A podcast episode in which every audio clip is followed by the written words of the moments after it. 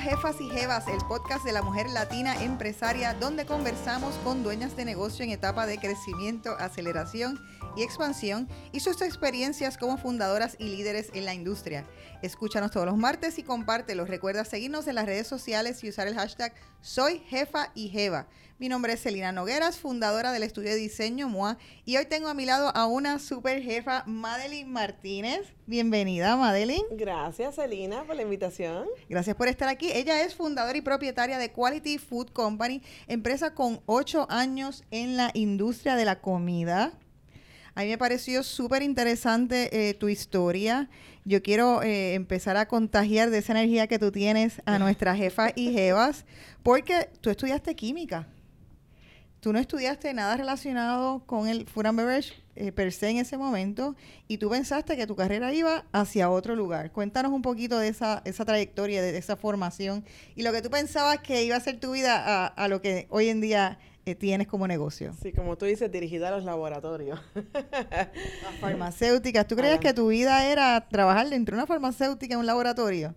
Cuando yo decidí estudiar química, amo la ciencia, amo la investigación y poco a poco cuando fui estudiándolo me di cuenta que yo amo estar también con la gente, amo estar con el público, amo el servicio al cliente y me di cuenta que sí iba dirigida a un laboratorio, a pura investigación, pero tenía esa discrepancia porque siempre me encantaba la parte de la investigación y también me, estaba, me gustaba mucho exponerme al servicio al cliente y al público.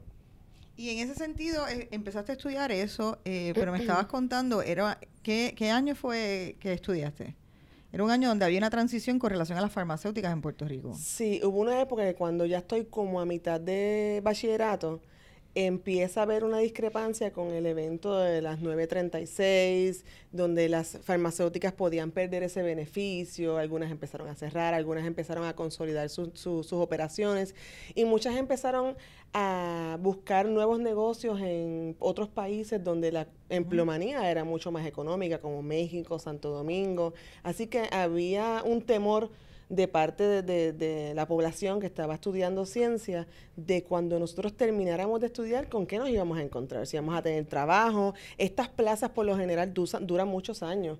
La persona a lo mejor entra eh, como químico eh, en el proceso de laboratorio de QA o de o de investigación y por lo general llegan a ser gerenciales altos, son, son eh, puestos que duran muchos años en la industria. Así que para los que comenzamos nuevos en este tipo de, industria, se nos va a hacer bien difícil entrar.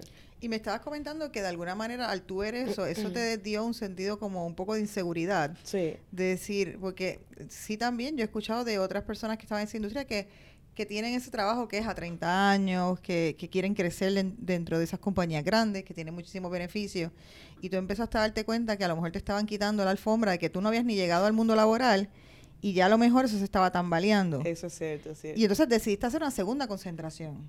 Eh, dirigí también mis esfuerzos a hacer una segunda concentración en educación secundaria en ciencia, porque dije, siempre va a haber educación, siempre se va, va a hacer falta maestros en esa, en esa, en ese renglón de las ciencias, tanto en biología, en química como en física.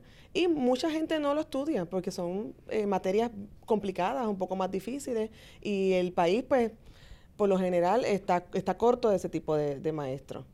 Y entonces, eh, basado en eso, sale tu primera experiencia. Tenías otras experiencias laborales, pero tu primera experiencia quizás que definió tu formación de, de ser empresaria. Cuéntanos un poquito cómo fue eso. Una vez terminado el bachillerato en química, la segunda concentración en, educación como mencionaste, pues también decido empezar una maestría en gerencia ambiental. En ese momento estaba disminuyendo las oportunidades en farmacéuticas, pero aumentando las oportunidades de trabajo en la parte ambiental y estaba a todo favor la Junta de Calidad Ambiental, la EPA y las regulaciones que estaban llegando nuevas. Así que decido comenzar a hacer una maestría en gerencia ambiental mientras trabajo como tutora en un centro educativo privado dando tutorías de química a nivel de high school y a nivel de universidad. A los pocos meses, la dueña del centro, al estar muy a gusto con mi trabajo, me da las llaves de su negocio y me cambia la posición de trabajo a ser la administradora del centro, donde todas mis eh, labores cambian, supervisión de profesores que estaban a mi nivel o en, la misma categoría de empleomanía que yo, a hacer matrículas, a trabajar con los estudiantes, a todo lo que tiene que ver con la parte administrativa y dieron tuvieron ese voto de confianza en mí y aportaron muchísimo a mi crecimiento porque tuve esa primera experiencia administrativa real. Y en, ese sentido, ¿cómo, ¿qué, qué em, destrezas tú crees que tú tenías que identificaron en ti?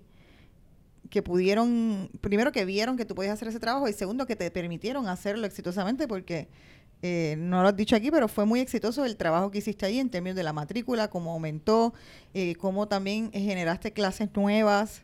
Eh, o sea, que no te quedaste con, ah, pues solamente me conformo con lo que hay aquí, no siendo necesariamente un negocio tuyo.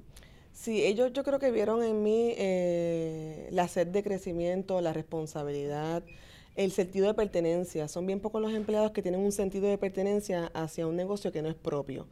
Y es bien difícil encontrar ese tipo de empleado.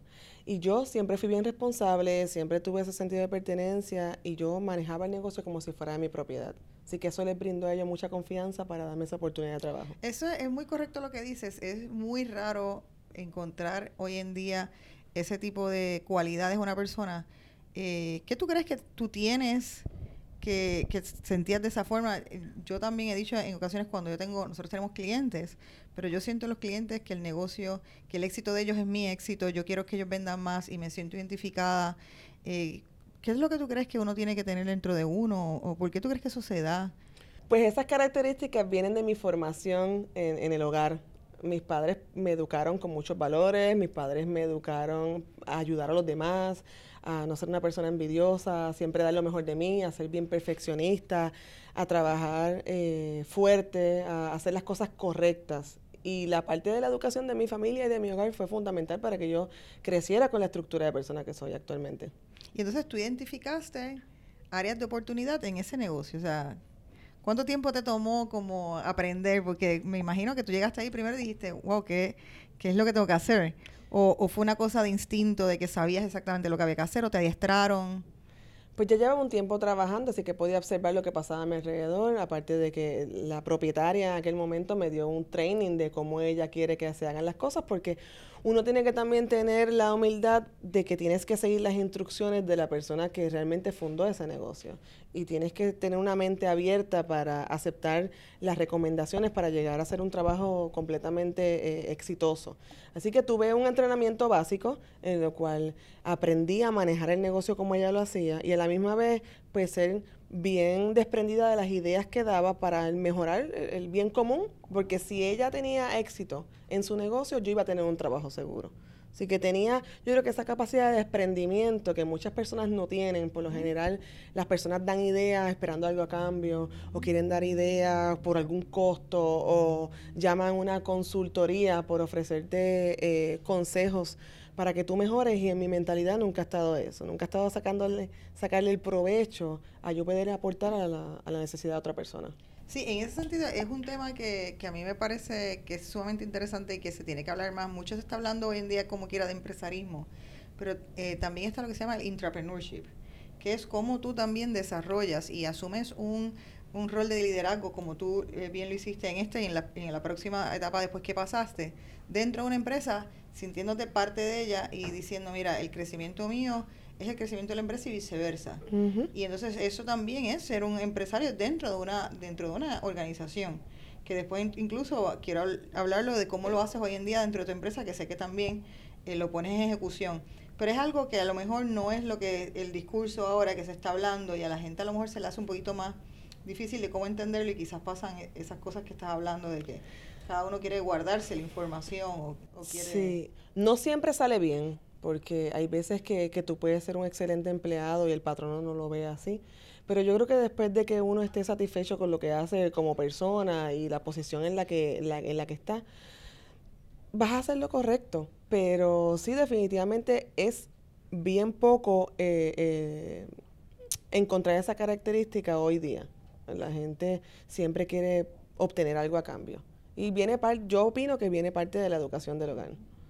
Em, luego pasaste, bueno, no hemos hablado de cuántas horas trabajabas allí, porque... El horario iba a ser after school, porque era un centro de tutoría, empezaba a la una de la tarde eh, y terminaba alrededor de las nueve con el cierre. las horas de operaciones eran de 2 a 8, pero uno siempre tiene que trabajar antes para la apertura y luego para los cuadres y los cierres. Y como te había mencionado, pues yo había terminado mi bachillerato, eh, estaba casada, tenía mi hijo, había empezado la maestría y había un poco de, pues de dolor dentro de mí por el hecho de que no podía compartir con mi hijo en unas horas tan importantes, que eran en la tarde, a lo mejor recogerlo a la escuela, acostarlo. Así que ya estaba moviéndome para ir buscando otras nuevas oportunidades que yo pudiera ajustar eh, la capacidad que yo tenía, pero en un mejor horario, por mi familia. Pero en ese momento, eh, porque ahora dijiste, eh, nos tiraste la bomba, que, que tenías esa, esa, primera experiencia ya profesional de liderazgo, pero ya tenías tu hijo y estabas casada. ¿Cuándo pasó esto? ¿En, en, qué momento pasó esto del cuento? Cuando terminé el bachillerato, entre el bachillerato y la maestría. y ahí entonces, una de las razones para trabajar era para llevar el sustento a tu casa. Claro, sí, sí. Por supuesto. En ese momento, el, tu, tu esposo en aquel entonces, pues estaba estudiando y entonces tú estabas haciendo el, el pilar del hogar, que eso como quieres, muy importante eh, sí, comentarlo y un, un, esfuerzo, o sea, muy grande. O sea, tú sabías que tenías que hacerlo porque si no, entonces la, la familia no iba a crecer y a evolucionar. Sí, en aquel momento estaba estudiando medicina y fuera del país estaba estudiando medicina en México. Así que yo tenía la carga eh, económica y tenía la carga eh, del día a día con mi hijo. Siempre he tenido mucha ayuda de mi familia. Eh, la madrina de, mi hijo, que es mi prima, también tenía mucha ayuda de ella.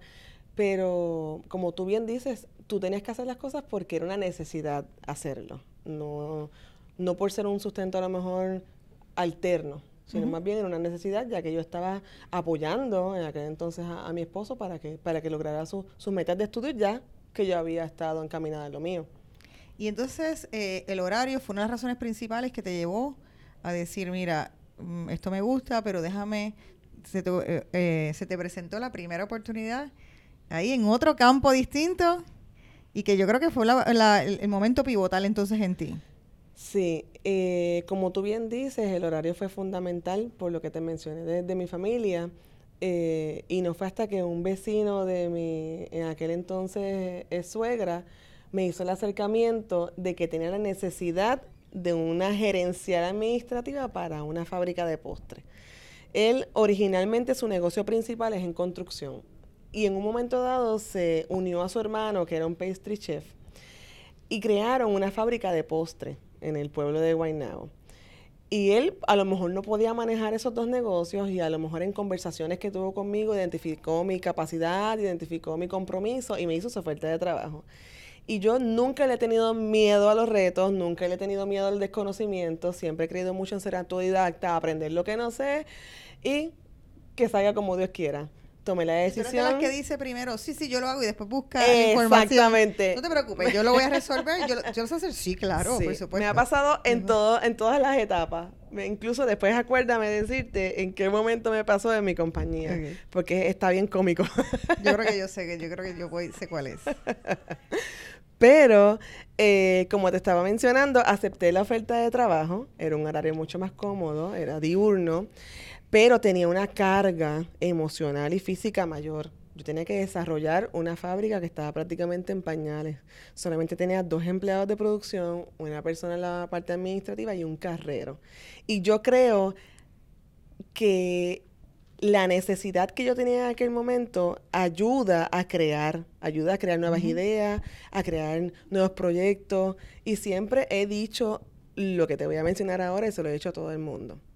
Cuando más necesitado uno está, cuando más eh, necesidad uno tiene, surgen las maravillosas ideas. Yo creo que cuando el ser humano llega a ese límite, la mente progresa y genera ideas que son magníficas, son sumamente significativas. Así que comencé a aprender sobre el negocio. Tuve mi primera experiencia en la industria de alimentos, en este, en este caso, pues en postres.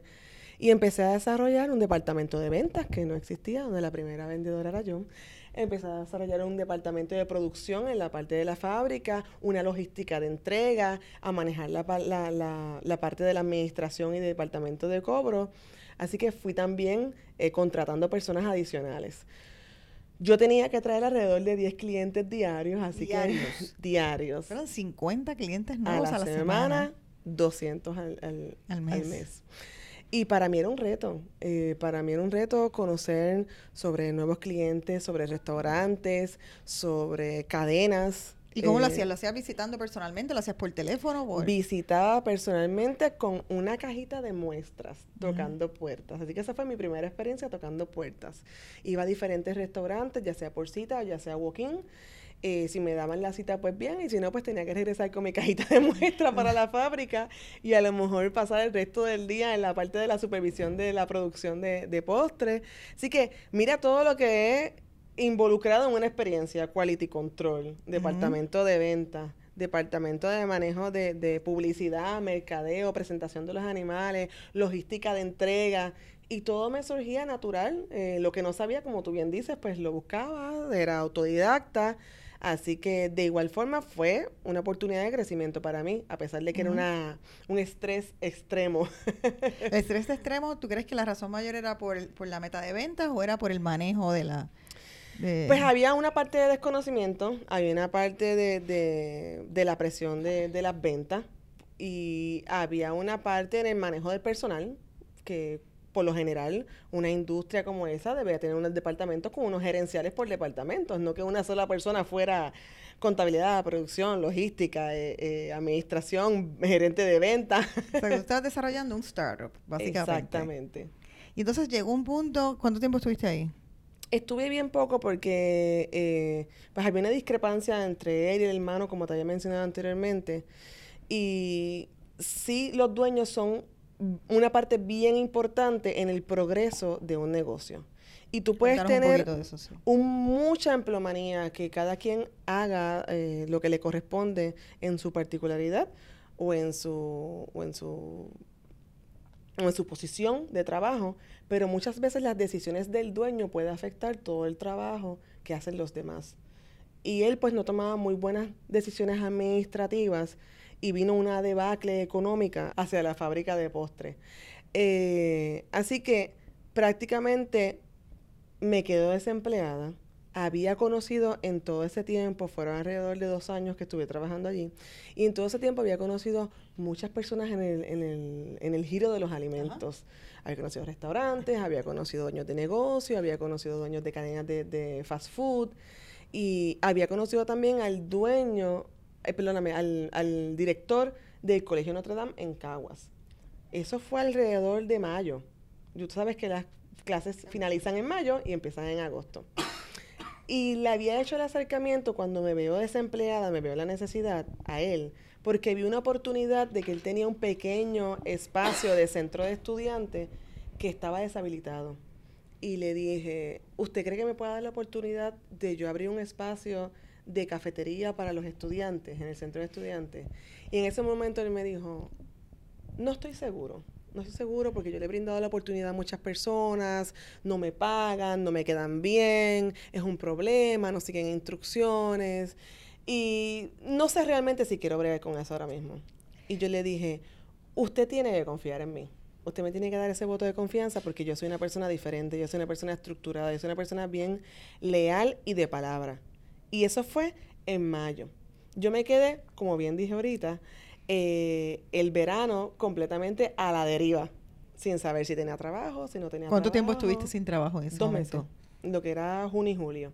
Pero entonces, eh, eso significa que cuando tú le hiciste esa propuesta deshonesta al, director de la escuela, eh, básicamente tú lo que hiciste también fue, como bien dijiste ahorita, que el ser humano cuando está en necesidad se le ocurren las ideas. O sea, tú dijiste, me quedé sin trabajo, yo quiero... Que yo puedo hacer. Dentro de lo que conozco, a quién conozco, qué puedo hacer, qué puedo inventar, hacia dónde me dirijo. Y, y eso fue, no sé, una iluminación que tuve y dentro de lo que yo sabía hacer, porque era bien complicado a lo mejor desempolvar mis estudios en química. Eso, es lo que te iba a decir, porque exacto, porque, farmacéutica. y también estaba bien cansada de trabajar, como mencioné, hacia, para los demás. Como te mencioné también, eh, muchas veces los empleados hacen el trabajo fuerte y por decisiones de los dueños de la, de la empresa, pues todos se ven afectados. Y yo ya no estaba en una posición de seguir creando ideas y creándole negocios a otras personas. Y me, me di la oportunidad de crear un negocio para mí, donde mis decisiones y donde lo que yo hiciera a diario fuera solamente responsabilidad mía. Todavía tomo eso en consideración en las decisiones que se toman actualmente. Siempre digo, yo me quiero hacer responsable de la decisión que estoy tomando. Si me sale bien, soy responsable para celebrar y si me sale mal, voy a ser la única responsable para ¿verdad? Eh, eh, tener el resultado que se tenga. Así que en aquel momento eh, no hice más que rezar para que el dueño del colegio Notre Dame me diera la oportunidad. Y me llamó una semana antes de comenzar las clases. y te dijo así, mira, creo que pensé tu propuesta hace dos meses y sí. medio. Lo estaba pensando, una llamada random. Lo estaba pensando y te voy a dar la oportunidad. Tú puedes comenzar el próximo miércoles. Y ahí es donde tú dijiste ahorita de sí, lo sé, yo lo sé hacer todo. Gracias por la confianza. Yo lo voy a hacer. No tengo nada. no tengo ni la más mínima idea de cómo se hace esto. Pero lo voy a preparar en una semana y Pero confío en mí y confío en mi capacidad y me va a salir bien. Así que yo siempre he tenido una autoestima en high. siempre he confiado en mí, siempre he confiado en, en, cómo hago las cosas y, y creo que si tú te fajas, estudias y te organizas, lo puedes lograr todo en la vida. Eh, es un legado que también siempre le digo a mi hijo, todo lo que tú quieras lo puedes lograr en la vida con tu esfuerzo. Así que yo dije, ¿qué voy a hacer? Voy a activar a todo mi comité de amistades a ver a quién yo puedo pedirle ayuda y solicité ayuda a un amigo que era artista gráfico, el cual diseñamos, diseñamos hasta las 2 de la mañana el logo que actualmente tenemos. Nunca lo he cambiado ni lo quiero cambiar. Activé una amiga que era escritora para, una cadena de, de libros eh, una casa editorial. Una casa editorial. Y me ayudó con la propuesta. Y en una semana yo tenía una compañía montada. Montada. Eh, había establecido mi propuesta, que se la llevé al director. Tenía un logo. Tiene una certificación eh, en el Departamento de Estado inscrito. Tenía todos mis seguros de liability, de responsabilidad pública. Así que todo lo que tú no conoces lo resuelves preguntando. Y también es una de las cosas que también inculco a mi hijo. Le digo, lo que tú no conoces, tú lo vas a preguntar. Porque si tú preguntas, vas a aprender constantemente. Y con todos los nervios habido y por haber, abrí la compañía ese primer día, agosto 12 del 2012, en el centro de estudiantes, aledaño al comedor escolar del Colegio Notre Dame. Y era, eso era, porque también no era la cafetería de la escuela era de alguna manera una cafetería suplementaria. O sea que tú también tenías como quien dice que pues que luchar de que no eras el, la primera opción de comida, sino eh, entonces ¿qué hiciste para enfocarte y qué, qué valor y diferenciación le diste? Pues mira, prácticamente tenía la competencia en la puerta de al lado. Compartíamos el espacio, el comedor escolar, que es de la autoridad escolar del gobierno que todavía está allí. Y yo era algo complementario para desayunos, postres, no podía vender almuerzo que compitieran con el comedor y algún snack en la tarde. Y todo eso se estipuló con el director en el momento de negociar. Yo obviamente acepté todos los términos de mi primera experiencia, todos los términos que él eh, me exigió en aquel momento, ya sean económicos, ya sean de horario, ya sea de oferta. Tú decías, esto sí, sí, perfecto, como tú digas. Como usted diga, yo estoy en su casa, en sus facilidades. Eh, no fue la mejor negociación de todas, ahora aprendí mucho más a negociar. Correcto, te diste cuenta posteriormente que... Sí, así que uno tiene que continuar educándose. Pero tenía mucho agradecimiento por él por haberme dado la oportunidad. Sí, y me estabas comentando los otros días, este, mientras conversábamos y, fuera de cámara, eh, que estuviste con él mucho tiempo. O sea, fue hasta hace poco que ya no tienes esa... Sí, estuve con eh, él cinco años. La compañía lleva siete años y estuve con él Y no era tu lugar, eventualmente no se convirtió en tu el lugar más profitable, pero me dijiste algo que se me quedó eh, conmigo y es que yo te pregunté por qué no te fuiste de ahí y dijiste, pues porque yo era leal y porque él me dio la primera oportunidad. Sí, y eso no se te olvidó. O sea, tú le tenías una lealtad entonces muy grande. Sí, sí, que es algo como tu norte, ¿no? Porque lo has comentado en muchas ocasiones en el podcast y fuera de él. eh, mira, pues mi norte era que yo quería serle leal porque él me dio esa primera oportunidad y yo lo valoro muchísimo. Sí, yo creo que la gente tiene que ser agradecida. Eh, y eh, acordarse de, de, todas las etapas de la vida de uno y, y quién te ayudó y en qué momento te ayudó. Y eso te hace grande como persona, como ser humano. Entonces, em, quiero que, que, cuentes, porque después de ese momento, la trayectoria tuya yo voy a decir como que subió como la espuma. exponencialmente. Eh, exponencialmente. o sea, que tú me lo contabas y yo no podía ni creer la rapidez con que de momento de un negocio, que también quiero que cuentes que, que tú lo estabas atendiendo, eh, el cuento famoso de... Personalmente. La imagen, exacta, la imagen de, las cosas de Costco aquí. Sí. pero tú pensaste multiplicar esto en menos de un año. Yo me propuse... Eh, abrir un negocio todos los años. Era una meta real, porque yo creo que la gente tiene que tener metas reales. No puedes eh, creerte que puedes conquistar el mundo en un medio año, cuando en realidad lo puedes hacer en seis. Y tenía esa meta real de abrir un negocio todos los años. Y volviendo a lo que tú estabas comentando, yo trabajaba mi negocio. Yo contraté en una operación tan pequeña, yo era la cajera, contraté a un cocinero y contraté a una persona para hacer sándwiches. ¿Eso era todo tu staff? todo para mi staff, tres personas. Sí había una población de 1.500 personas en ese colegio. Era algo que requería audacia, que requería rapidez y que requería estar presente y ser una persona bien funcional. Y éramos tres personas. Yo, eh, cuando firmo el contrato, es una, una cafetería que estaba parcialmente amueblada. Y cuando identificó la necesidad, yo necesitaba a lo mejor en aquel momento como 5 mil dólares entre los equipos que faltaban, que recuerdo que era un display para poner las tostadas, sándwiches y demás calientes, la caja registradora, eh, una tostadora y la primera compra.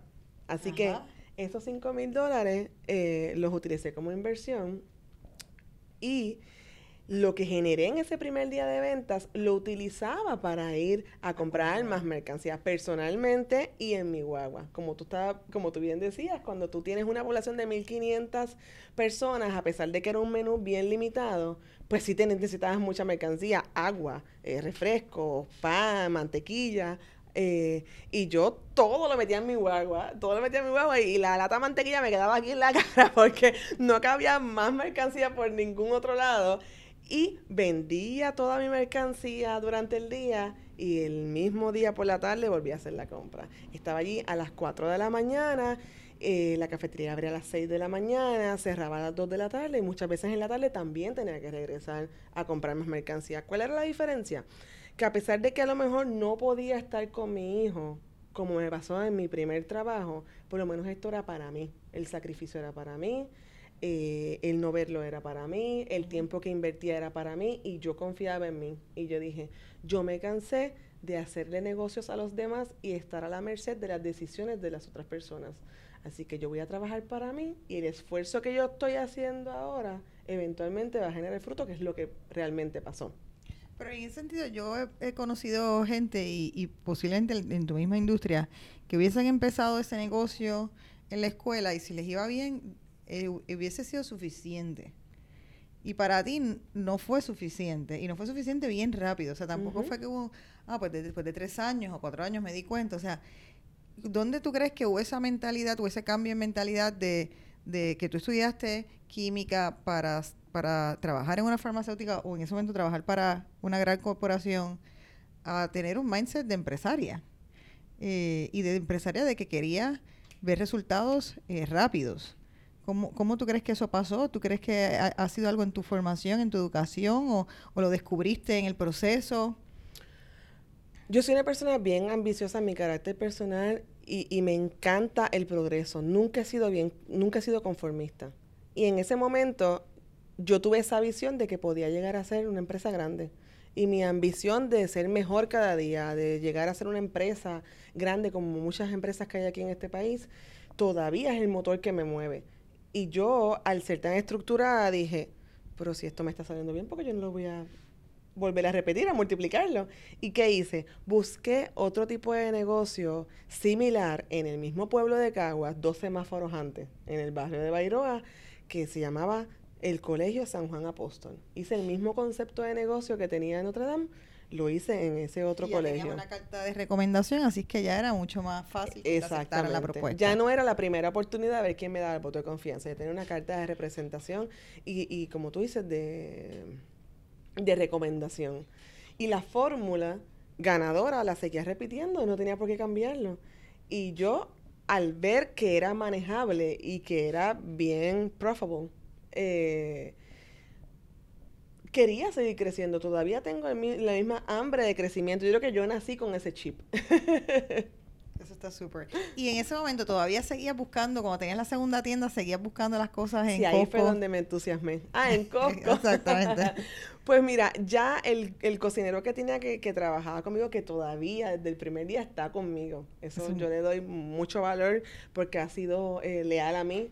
Tiene muchas ofertas de trabajo, es un empleado excelente pero se ha mantenido con nosotros. Y él me recomendó, como él tenía ya más conocimiento en esta industria de alimentos, los famosos suplidores de alimentos que yo no sabía que existían. eso, eso es genial porque e, eso literalmente yo creo que también es, es parte de lo que representa que tú primero tenías la mentalidad de lo que se llama un mom and pop shop, que ah, pues yo tengo este negocito en esta escuela, voy a buscar las cosas a Costco.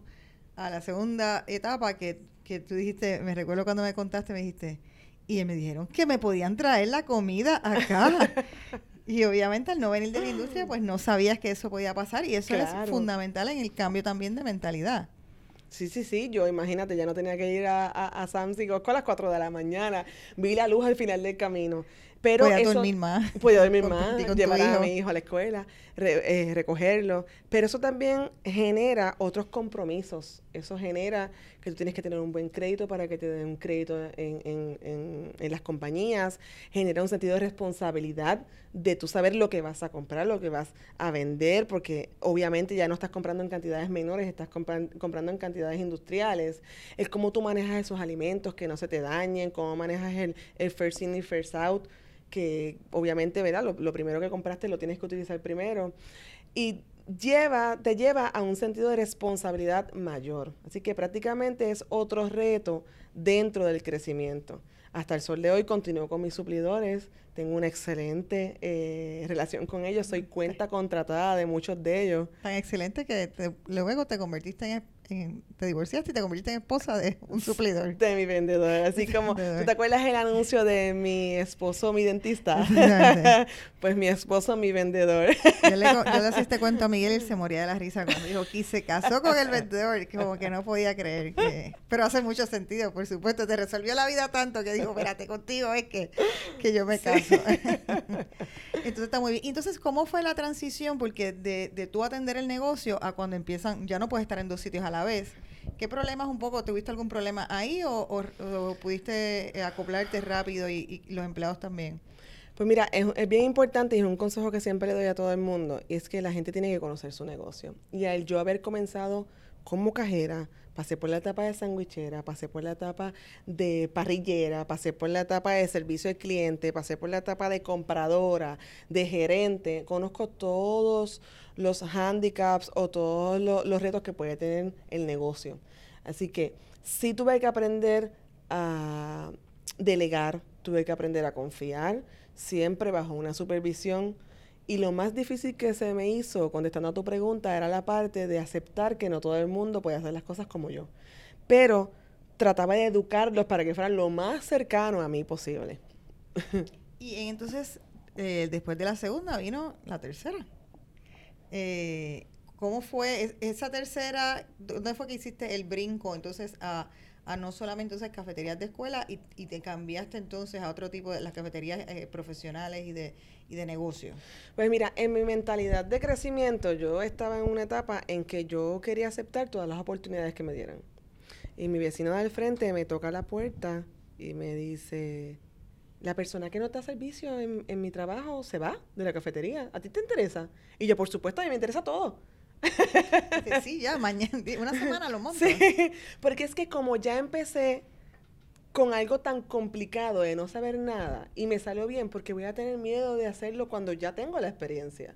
Ya para mí no hay nada que me sorprenda. Incluso a través de los años he tenido otros retos que ya, ya pronto te, te iré explicando pero han sido experiencias donde no tengo ni la más mínima idea de cómo lo voy a hacer, pero me sale. Así que eso fortalece la confianza que tengo en mí y en mi trabajo. Así que ese tercer negocio fue en Besuárez. Eh, ya tenía una formalidad de negociación diferente. Eh, tuve que educarme, aprender sobre eh, el food contractor, que es el, el, término que se le llama a la industria en la que yo estoy. Food contractor. Ahí fue que te diste cuenta que el deal que habías hecho en no era el mejor. pero continuaste ahí. Sí, y no y, tenía ganancia, obviamente, pero una ganancia compartida, bien compartida. y ahí tengo una formalidad de, de, negociar unos mejores términos de contrato. Eh, me dan la oportunidad. Era un reto terrible porque no había cocina.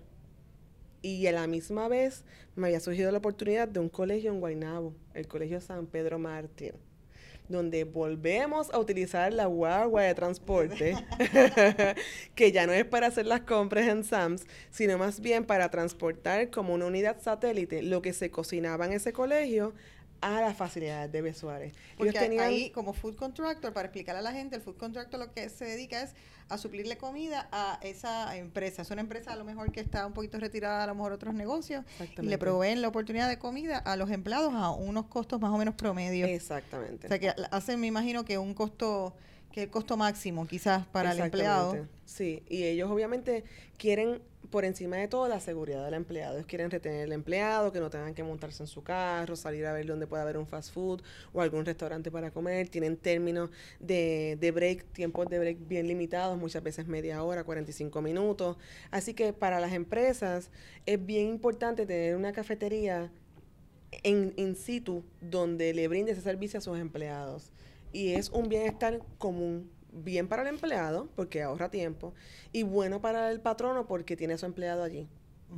Pueden evitarse accidentes en la cartera, que lleguen tarde, que no lleguen, eh, la responsabilidad de que el empleado tenga que salir. Así que es bien importante para toda la industria privada y mantener a sus empleados a gusto con un servicio de cafetería.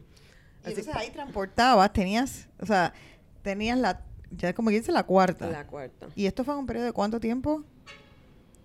Dos años. De dos años, o sea, no... Bueno, no, había pasado un año cuando abrí, mira, en agosto eh, del 2012 abrí Notre Dame. En enero del 2013 abrí Colegio San Juan Apóstol. Y en febrero del 2013 abrí San Pedro Mártir, otro colegio, y Beso Así que había abierto cuatro y no había cumplido un año. Y si tus metas, o sea, tú excediste tus metas en ese momento. Sí, sí, sí. Yo estaba exageradamente explotada. y algún, eh, hablando precisamente de eso, ¿alguna repercusión que tú entiendes que haya tenido eh, en, tu vida personal? Eh, ¿Tenías más tiempo? ¿Sí tenías tiempo para compartir con tu hijo? ¿O como quiera, estos, estos primeros años fue, una, fue bien sacrificado en esos términos? Fue bien sacrificado porque tenía un tiempo bien limitado, pero siempre lo maximizaba. Recuerda que también mi propuesta de negocio es de lunes a viernes, sábados y domingos los tengo libres, así que es un tiempo familiar súper amplio, sagrado para compartir con, mi familia. Eh, sinceramente, pues el tiempo del sacrificio era más bien un tiempo escolar. Si ya mi hijo estaba más grande, pues de 8 a 3 yo tenía mucho trabajo y el horario de mis cafeterías es más o menos similar, es de 6 de la mañana, muchas veces a 2, 3, 4 de la tarde, lo más, lo más tarde que puede cerrar alguna de mis cafeterías, porque como te mencioné, es empresas donde el horario es de 8 a 5 y no me confligía prácticamente con, con eso que te estaba mencionando de, compartir con mi familia. No tuve retos personales diferentes a lo que ya te había explicado. Y en ese sentido, eh, tenemos cuatro tiendas o negocios en dos años. ¿Cuál fue el negocio que catapultó y que realmente entonces viste un cambio ya sustancial en el modelo, de, no en el modelo, pero en, las ganancias del negocio y en la estabilidad? Pues en el año 2014 abrí a la misma vez eh, la concesión de Telemundo. Eh, en realidad está dentro de las facilidades de Fire Properties, pero para que tú ubiques, pues está en el área de Telemundo. Y Robinson School un colegio con un potencial mayor porque ahí ya yo no tenía competencia en la cafetería. Yo tengo la, la cafetería principal. Así que si fue un reto, tuve que contratar prácticamente como, wow, a 20 personas a la vez en un término de dos meses, supervisar dos operaciones tan complicadas, tan complejas, nuevas. Sí se basaba más bien en, lo que yo conocía, era otro colegio, con una magnitud mayor a lo mejor de asistencia, y era otra empresa privada, que lo podía comparar a lo mejor con B. Suárez, pero eran en, en dimensiones mucho más grandes. Y también pues ahí pude tener un respiro en las ganancias, tenía mejores negociaciones, tenía mejores ganancias, tenía un horario eh, establecido, podía tener más capacidad económica para atraer más ayuda, más contratación de gerenciales, gerente de operaciones, eh, chef ejecutivo, una persona que me ayuda en recursos humanos, porque cuando yo empiezo soy fundadora, CEO, CFO, contabilidad, recursos humanos, haz las compras en SAM. I feel your pain. Exacto. y eso pues lo estabas multiplicando por, por tres, cuatro eh, espacios. Y, y, también la presión de tener que delegar en otros y a la misma vez cumplir con lo que quiere tu cliente. Porque... quiero, quiero hacer un paréntesis para explicarle a la, a la jefa y jefas que nos están escuchando esa curva que es bien importante. Cuando uno tiene un negocio que está presente en etapa de crecimiento, que ya, ya pasó la curva del crecimiento, eh, cuando está de startup a grow up, en ese, en ese, ese brinco, lo que pasa es que, eh, ok, pues crees que tienes ganancias, crees. Eh, pero estás, tú eres el CEO, tú eres el CFO, tú eres el de recursos humanos. Y cuando entonces el negocio empieza a crecer y dices, ah, espérate, no puedo ser yo como eh, dueña del negocio, puedo hacerlas todas, necesito entonces traer a recursos especializados. Ahí entonces te empiezas a cuenta, ah, espérate, no tengo ganancias nada, o no tengo tantas ganancias, o asumes y decides conscientemente tengo que disminuir mis ganancias o mis ingresos, porque yo he sabido de, empresarios que incluso dicen, en ese momento yo me bajé mis ingresos para poder traer un equipo profesional, que eso es una, en, eh, en los libros está como, eso es una curva, o sea, que estás bajando, o sea, tú creías que estaba subiendo, bajas para obviamente, eh, hopefully, ¿verdad? Y si haces el proceso bien, entonces que vuelvas a subir y entonces puedes eh, escalar. Pero si ese proceso, uno, son procesos de, de muchos pues, dolores de crecimiento, eh, mucha confusión, este, puede haber pérdida de, dinero si no contratas a las personas correctas, eh, y son periodos bien complejos y difíciles. Sí, tienes toda razón y yo creo que pasa por, por todas. Y también tienes que estar bien consciente de que si tú quieres crecer, tienes que aprender a delegar. No puedes cocinar o estar en la posición de la caja o estar en la posición de SAMS de compras y no supervisar lo más importante, que es que se lleve a cabo los procesos adecuados de manejo de alimentos, de servicio al cliente y de la comunicación con tus clientes. Porque mis jefes principales son todas estas personas que me dan el voto de confianza de hacerme un contrato para que yo le dé servicio a sus empleados. Así que yo tengo jefes también a los cuales tengo que rendir cuenta. Y tengo que tener esa comunicación todo el tiempo que no tendría si me dedico a cocinar o me dedico a ir a SAMS. Y es donde tienes que reducir tu ganancia para atraer personas adicionales, que es bien importante. Tú puedes hacer eso por poco tiempo, lo que estabas hablando de crecimiento, pero te vas a quemar, te vas a enfermar. Y, y tú tienes que tomar una decisión o sacrificas un poco tu ganancia, pero tienes una vida y tienes salud y puedes ir a las, a, las citas médicas, puedes ir a las cosas de tus hijos y tener una vida normal. Yo creo que esa etapa de crecimiento es una etapa que tiene una fecha de caducidad, en la cual tú tienes que entregarlo todo, pero siempre consciente de que eres un ser humano y que te puedes quemar, que te puedes hastiar, que te puedes enfermar y tienes que tomar la decisión correcta de empezar a compartir tus ganancias por tener una mejor salud, tanto personal como en tu negocio.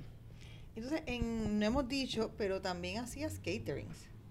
Y el, espacio en Telemundo fue un espacio fundamental porque te permitió entonces ampliar las facilidades, te permitió ampliar la oferta de catering, porque entonces de la cocina, que, o sea, que no tenías cocina y teníamos que transportarlo, aquí tienes una cocina que era gigante.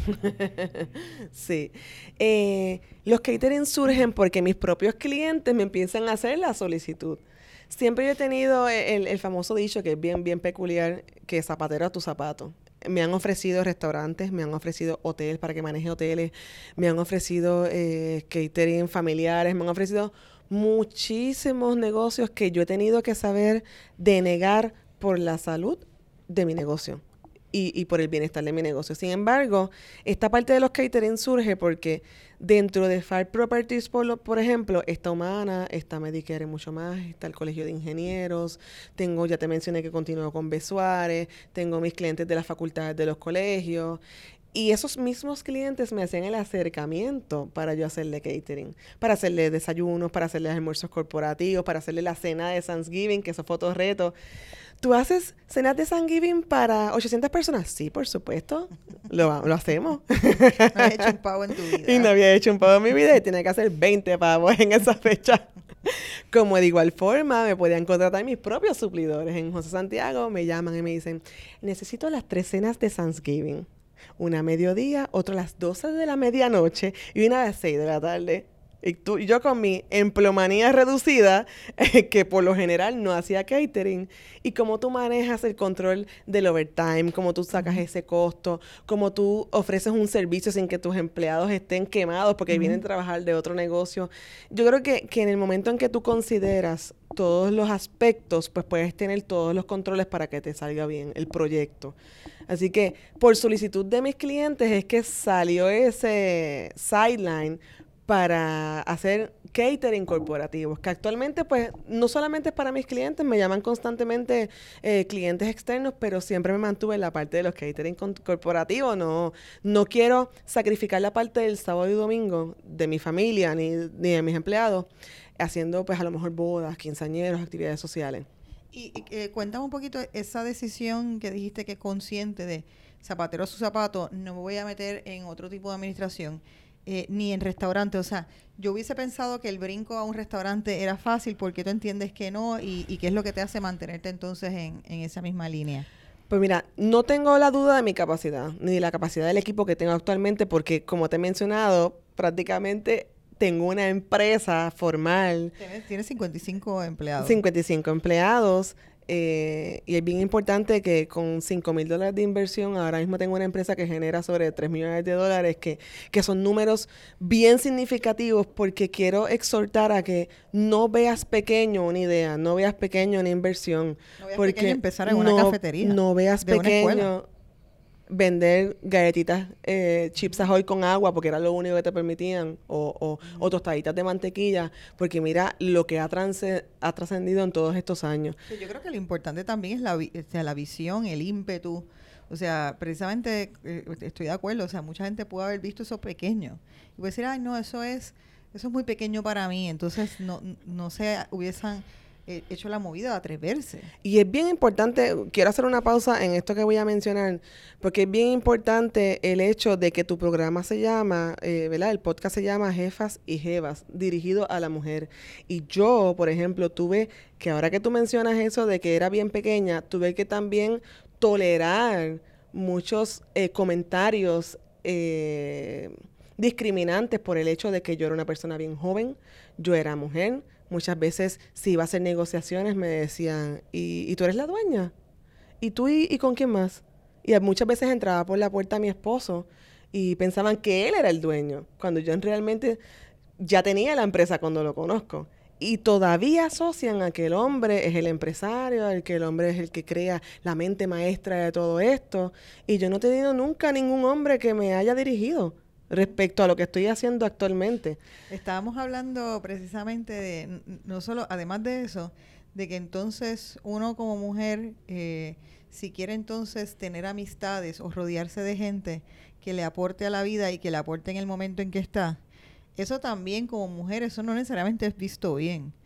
Eh, Normalmente, pues, ah, pues las mujeres que si el Girls Club y las nenas, y, y vamos a salir las nenas de high school, y, a, mí me ha pasado eh, también, incluso eh, pues he hablado de esto, de que yo quiero rodearme de gente que aporte a mi vida, gente que tenga historias que yo pueda, de las que yo pueda aprender, que yo pueda contar mi historia y la persona pueda aprender.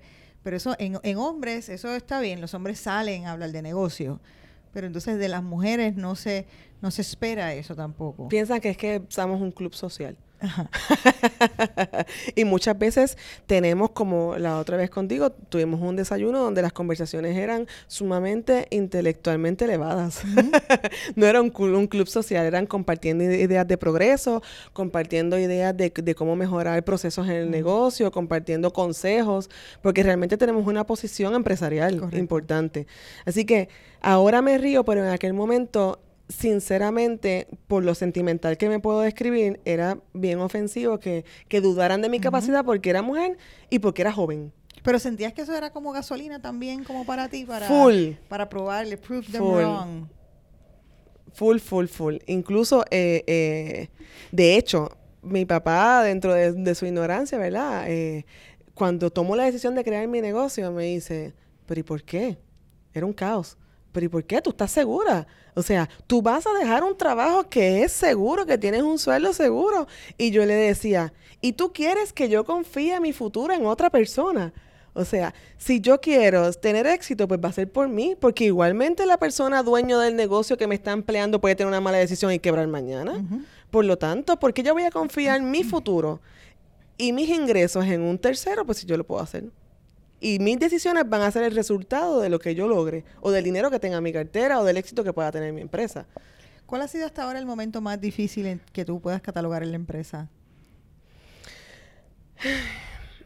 En estos últimos tiempos eh, ha habido una crisis de empleomanía fatal. Eh, después de María, ¿verdad? Después de María. el sector del food and beverage eh, se ha acrecentado. Fatal. yo creo que, que el éxodo de personas todos se fueron de la industria de alimentos. Porque hay muchas oportunidades en Estados Unidos, hay muchas oportunidades en ciudades tan cercanas como, como Orlando, que, el, que el vuelo es sumamente corto, donde hay puertorriqueños, donde tienen familia. Y como bien te mencioné, estoy en una industria que es necesaria, así que nunca va a faltar empleo en la parte de la industria de alimentos, en, los restaurantes, en las cafeterías. La gente siempre tiene que comer. Eso es como la gente siempre tiene que educar y la gente también siempre tiene que comer. Tiene que almorzar, tiene que desayunar. Siempre, exactamente. Y, y, lo veo desde ese punto de vista, porque siempre eh, dirigí mis esfuerzos a una necesidad que tuviera la persona. Siempre van a tener que estudiar, siempre van a tener que comer. quizás la, la, medicina, siempre, van, siempre se van a enfermar. Todavía no he llegado ahí, pero sí, tengo, ya, ya sabes que tengo una cafetería en un hospital que pasó hace poco. Así que estoy cubriendo todas las etapas.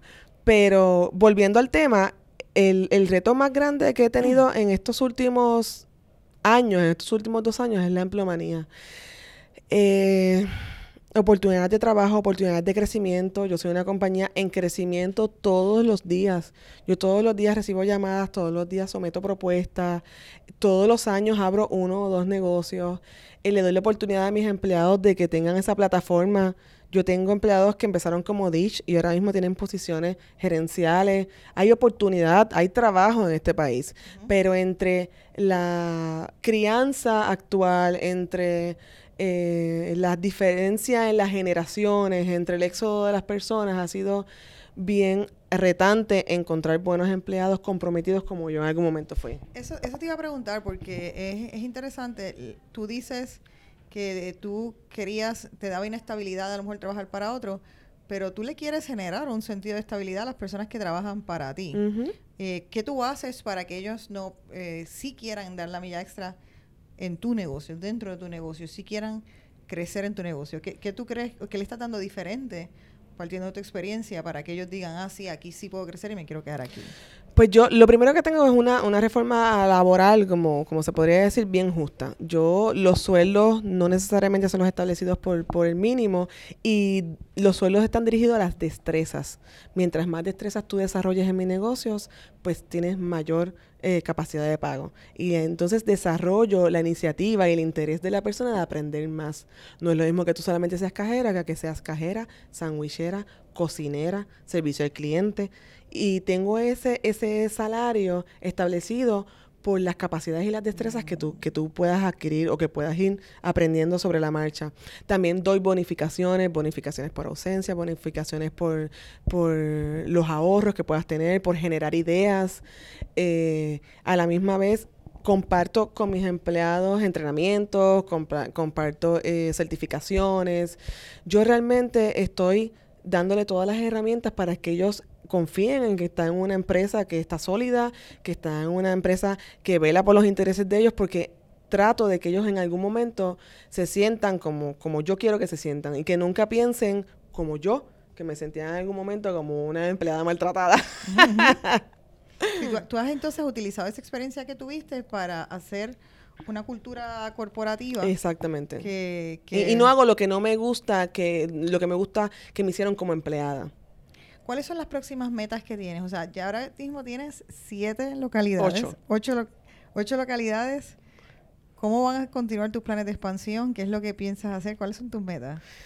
Pues mira, tenemos los colegios, tenemos los colegios, tenemos eh, las empresas privadas, tenemos eh, eh, el hospital, tenemos farmacéuticas y, y mira la estrategia tan importante que desarrollé no es lo mismo tú tener un, conocimiento o empezar a aprender sobre algo cuando tú tienes una responsabilidad tan grande. Eh, yo quería aprender sobre los hospitales, así que comencé con un hospital pequeño. Y la farmacéutica, comencé con, mm. con, farmacéuticas pequeñas para tener un sentido de responsabilidad de que lo que estoy haciendo es lo correcto y siempre pues trato de contratar consultoría externa que me educa sobre cómo se deben de hacer los procesos necesarios, por lo menos en esos dos eh, ámbitos que eran tan diferentes a lo que yo originalmente hacía. Así que mis planes actuales es seguir creciendo la empresa en negocios más grandes, farmacéuticas más grandes, hospitales más grandes, eh, manteniéndome dentro de las regiones que actualmente estoy. Yo estoy en Caguas, estoy en, eh, estoy en Calle, estoy en Humacao, estoy en Bayamón, estoy en Guaynabo y estoy en San Juan. Así que la forma más correcta de yo hacer crecer mi empresa es dentro de esos pueblos, maximizando mi experiencia y mi presencia en esos pueblos. Adicional a eso, a, a mediano plazo, pues quisiera tener presencia en todos los pueblos de la isla, poder tener una área cubierta mayor.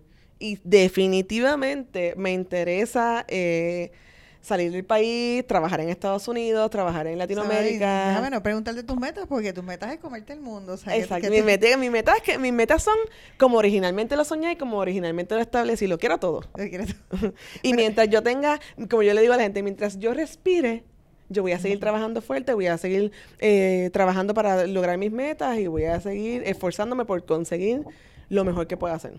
En ese sentido, eh, como quiera, creo que has dicho cosas importantes que me parece eh, que, pueden ser eh, buenos ejemplos para las personas que nos escuchan. dijiste ahora de que, por ejemplo, en farmacéuticas, cada vez que vas a un mercado nuevo, prefieres hacer como una prueba en un contexto más pequeño. Y no me había dado cuenta que de alguna manera eso fue lo que hiciste precisamente con la primera, con la primera cafetería. O sea, cogiste algo que en momento era desconocido para ti, pero era como que era una escala manejable. Entonces poco a poco lo vas ampliando. Eh, yo me consta que uno de los problemas más grandes que tiene la, industria de comida y lo, puede ser los food contractors también es el ponerle precio a las cosas, el pricing. En general, eso es algo que muchos, que se te puede ir una empresa por eso. O sea, tú puedes tener muchísimos otros factores en place y si no tienes bien los números. ¿Y a ti cómo, cómo tú aprendiste eso?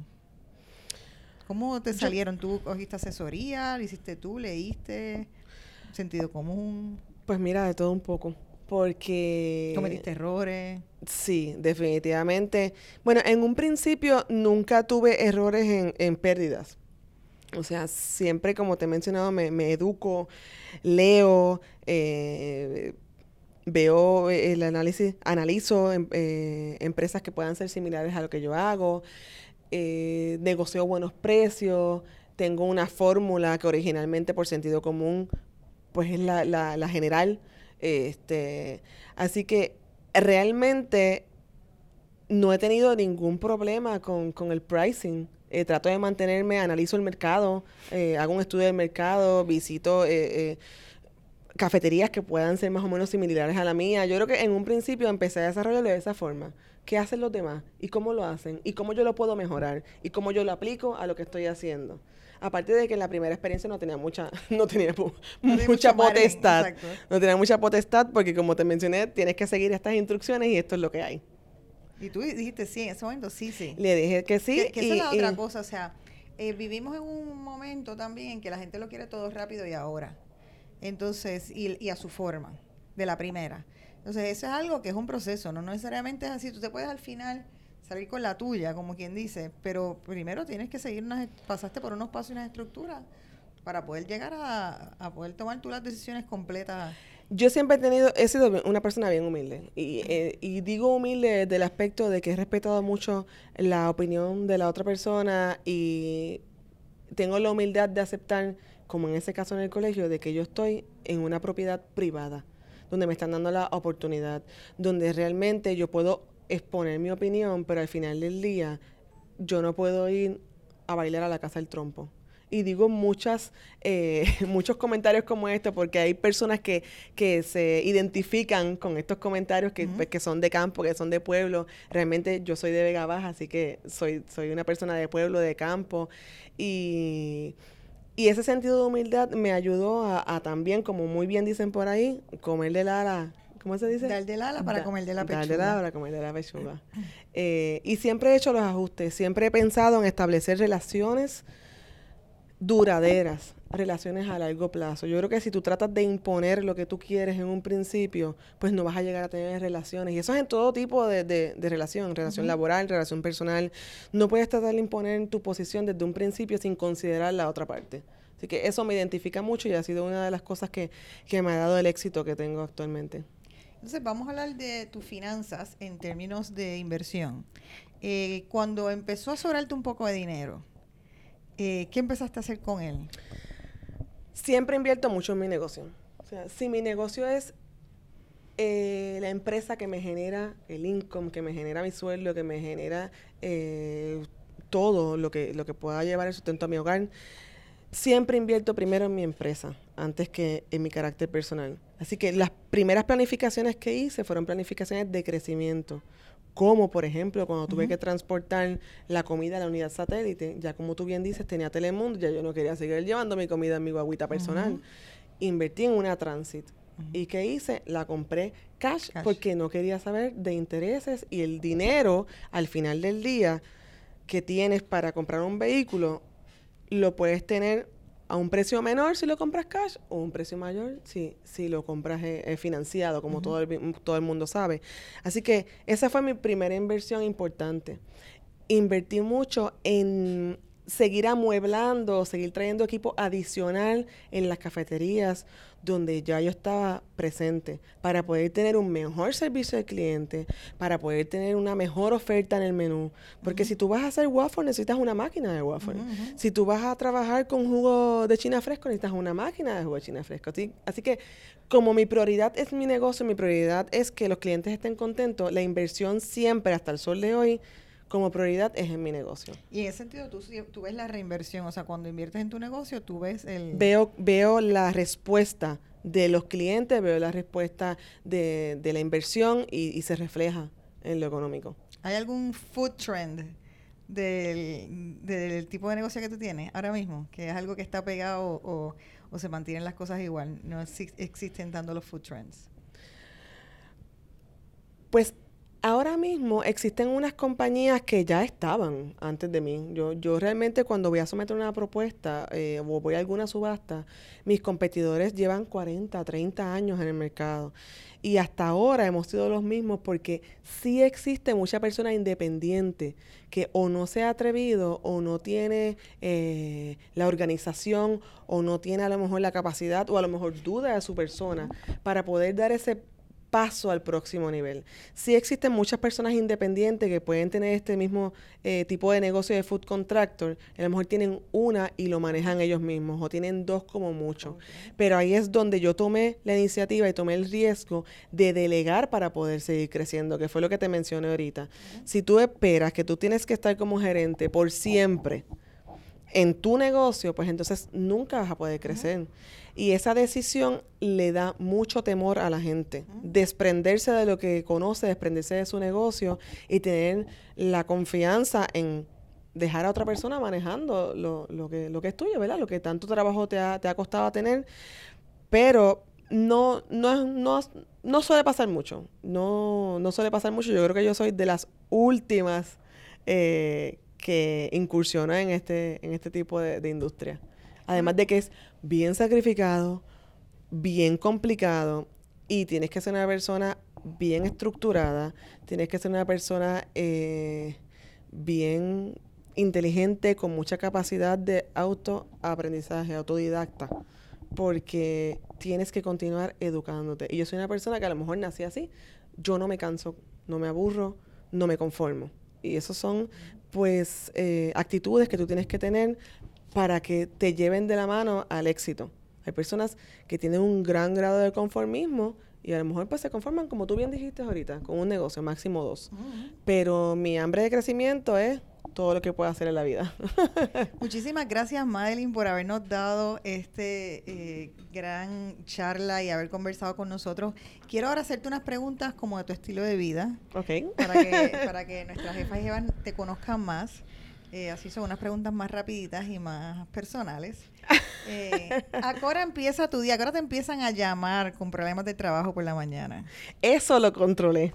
Porque originalmente, pues, si el horario de entrar a las cuatro y media, a las cuatro y media me empezaban a llamar.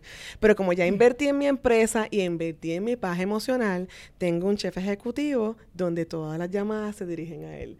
Así que mi día empieza actualmente a las seis de la mañana, donde me levanto, levanto a mi hijo, le hago el desayuno, tengo una vida un poco más placentera, más tranquila hoy, no hace varios años atrás. Y lo llevo a la escuela, voy a mi oficina, llego más o menos después de todos los tapones como, como a las ocho y media de la mañana. Y según transcurse, transcurre el día, tengo reuniones, tengo actividades, tengo reuniones eh, de nuevas oportunidades de, de, que te siguen ofreciendo y cayendo eh, diariamente en tu, en tu falda. Estoy bien orgullosa porque las últimas oportunidades que he tenido han sido por recomendaciones por recomendaciones de mis propios clientes, recomendaciones también de personas que han probado mi producto y que quieren que esa otra empresa también tenga la experiencia de Quality Food. Eso te iba a decir que no hay mejor carta de recomendación que un cliente tuyo te refiera. Esa es la mejor carta de recomendación de que haces un buen trabajo. Eh, ¿Te consideras extrovertida o introvertida? Súper extrovertida. ¿Haces networking? ¿Vas a eventos de networking?